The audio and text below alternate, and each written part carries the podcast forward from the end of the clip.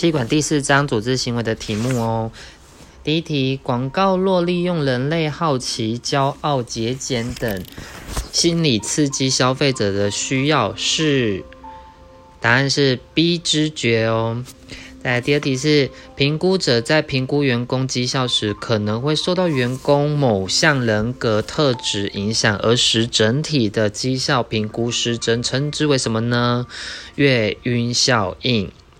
在下题是，得知某人从哈佛大学毕业，就认为他可以成为好的经理人，但是在现实世界中，也许并非如此哦。这是所谓的什么呢？就是月晕效果。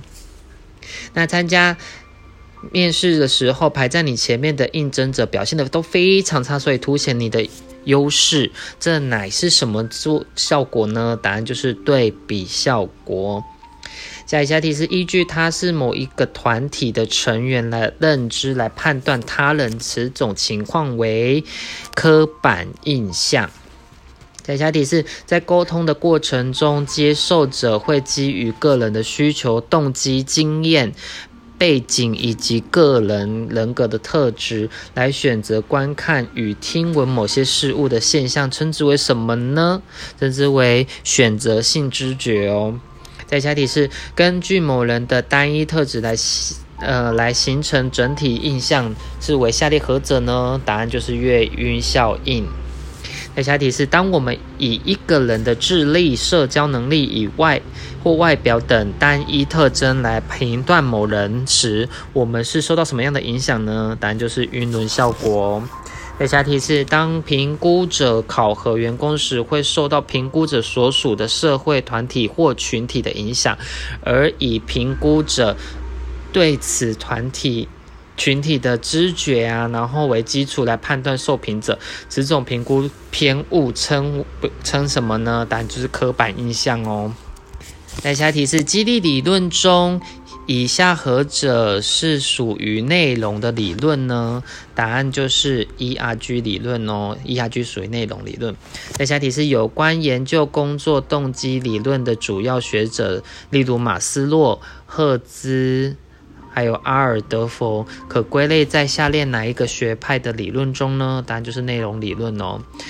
内容理论的话，就是有马斯洛的需要层级理论，然后还有阿尔特福的 ERG，然后赫兹伯格的保呃激励保健理论，还有麦克里兰的三需求理论。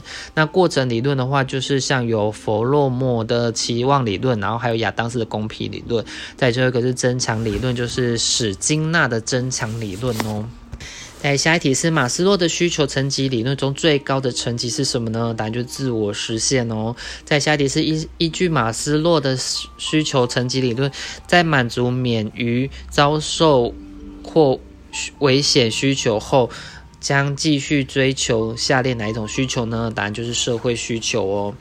在下题是马斯洛的需求层级理论有五个需求的迅速为呃顺序为何呢？答案就是生理需求，再来是安全需求，再来是社会需求，再来是尊重需求，最后是自我实现需求。在下题是人类需要爱情、友情及归属感，是属于马斯洛的什么需需求层级理论的哪一部分呢？答案就是社会需求。在下一题是马斯洛的需求层级理论应用在行销管理中，强调成长与发挥自我，并给予消费者学习及强调个人品味的是下列哪一种需求呢？答案就是自我实现哦。那下一题是依照马斯洛的需求层级理论，二十出头岁，出呃家中有多名幼幼龄子女的单亲妈妈，工作收入不高，娘家又没有人可以支援，此刻她最想满足的应该是什么呢？答案就是生理需求。再是下一次马斯洛的所提出的需求层次理论中，个人需求不包含什么呢？答案是居住需求是不包含的哦。在下题是马斯洛提出需求层级理论的，将人类需求归纳为五个层次。请问接受关怀，然后与赞许是属于哪个基需求层级的呢？答案就是社会需求。下一题是阿德福的三需求理论认为人类共同需求有哪三类呢？答案是生存、关系、成长哦。这是阿德福的三需求理论，生存、关系、成长。下一题是学者大卫麦克里兰是提倡何种需求理论呢？答案就是三需求理论哦，就是成就、权利与亲和需要理论哦。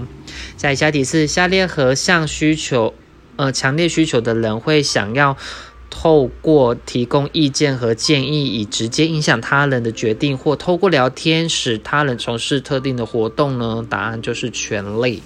那下题是赫兹伯格的提出的双因子理论中，以下是呃什么是属于保健因子呢？答案就是薪资哦。在下一题是赫兹伯格的两因素理论中，下列何者是属于激励因子呢？答案就是责任。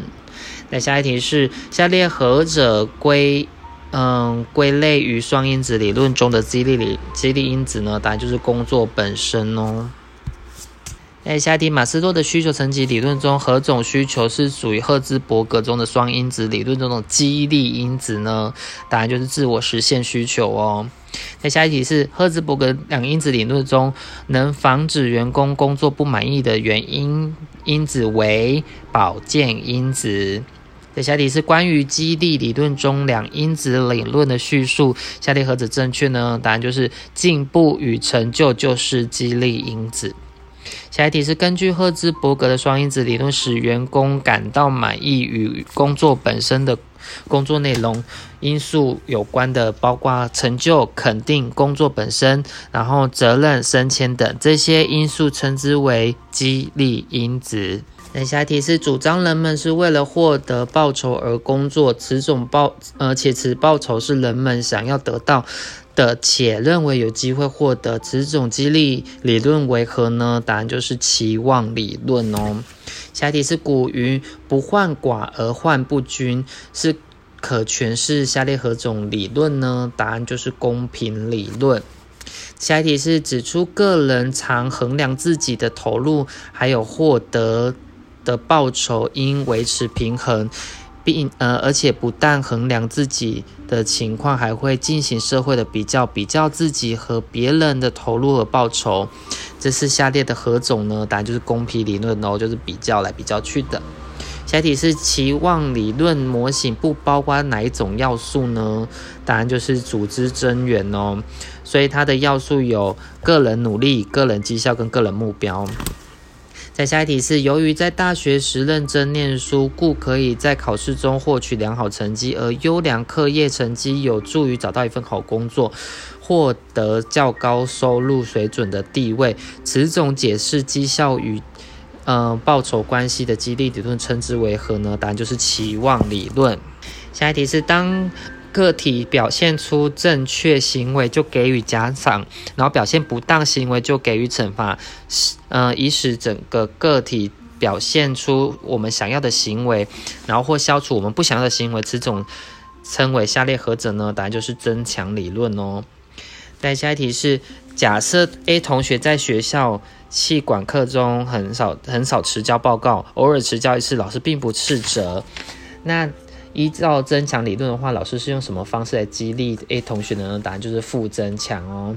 下一题是有关大型的非营利组织会透过举办晚晚宴感谢这些赞助的支持，此做法符合增强理论的正增强哦。再根据增强理论，下列何种情况员工会快速的遵照主管所期望的方式？呃的。期望的方式行为呢？答案就是他们获得立即且持续性的奖励。下一题是依据激励的增强理论，老师想要同学每堂课都能出席，因此告知若有缺课，则会取消获得该学科成绩的嗯额外加分的机会哦。这是属于增强理论中的什么呢？答案是消灭哦。在下题是，呃，波特跟劳勒，嗯，接纳各家的呃之说，发展出动机作业模式。请问下列哪一种模式不并不包括在内呢？当然就是不包含三构面哦，所以是包含期望理论、公平理论跟两因素理论。在下题是，嗯，下列何项理论之前提是认为投动机就是所谓的投入跟努力，并不等于满意或绩效，即投入并不直接决定绩效，还受到个人能力特质及自我工作角色如知觉之影响而定呢？答案就是波特跟劳勒的工作动机模式哦。在下一题是在沟通程序中，某种特定的语言、文字、图画、动作或事物等，究竟表示什么意思？有待接受者的解释。这种解释的过程叫做什么呢？答案就是解码。那下列何者不是组织的正式沟通管道呢？答案就是葡萄藤哦。那正式的话有向下、水平跟向上沟通哦。那关于非正式沟通的描述，下列何者是正确的叙述呢？答案就是由不是借由组织高层之指定而形成的。再还有就是被比喻为葡萄藤。再还有就是资讯多为小道消息哦。在下一题是非正式沟通，又称为葡萄式沟通，那其有多种类型，下列何种为非呢？答案就不是，呃，双线连锁这个不是哦。那如果是有葡萄头疼的方式的话，就像是有集。呃，集群连锁、密语连锁，然后机遇连锁，还有单线连锁这几种哦。在下题是戴维斯认为非正式沟通管道的形态有单向式、集群式、闲谈式，还有什么呢？答案就是随机式哦。在下一题是戴维斯的葡萄藤模型中有一个人告知所有其他的人叫做什么呢？答案就是密语连锁。下一题是下列何者不是沟通过程中不可或缺的元素呢？答案就是解码者。那其他的元素像是发讯者啊、沟通管道回馈，这都是哦。那下题是关于组织非正式沟通的叙述，有下列哪些呢？答案就是有，呃，其途径被誉为葡萄藤哦，还有就是其沟通的速度与范围比正式沟通要快还要广哦。还有就是与组织层级还有及指挥无关哦。在下一题是下列哪一种沟通方式是经由朋友和熟人所组成的网络关系，然后透过谣言还有其他官方资讯、其他非官方资讯在人们之间传递呢？答案就是葡萄藤哦。那下一题是以下下列哪一项是属于沟通障碍呢？答案就是选择性知觉，还有呃资讯过荷，还有过滤作用，这都是都是属于沟通障碍哦。那如果不属于的话，就像是经常使用回馈，这个就是不属于沟通障碍了。那下一题是针对冲突，下列何者为近代管理观念所采纳的看法呢？答案就是冲突是冲突是必要的哦，有正面意义的。在下一题是主张必须鼓励冲突，否则组织无法达成变革与创新的观点为何呢？答案就是互动观点哦。下在下一题是下列何者并非造成组织冲突的因素呢？答案就是相同目标，这个不会造成哦。那其他会造成的话，就是像有共同资源啊、认知差异啊、个性差异这些都会造成。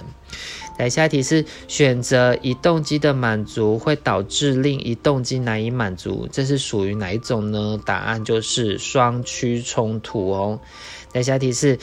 现代化管理对冲突的看法是采取互动的观点，认为应该维持适度的冲突。结束。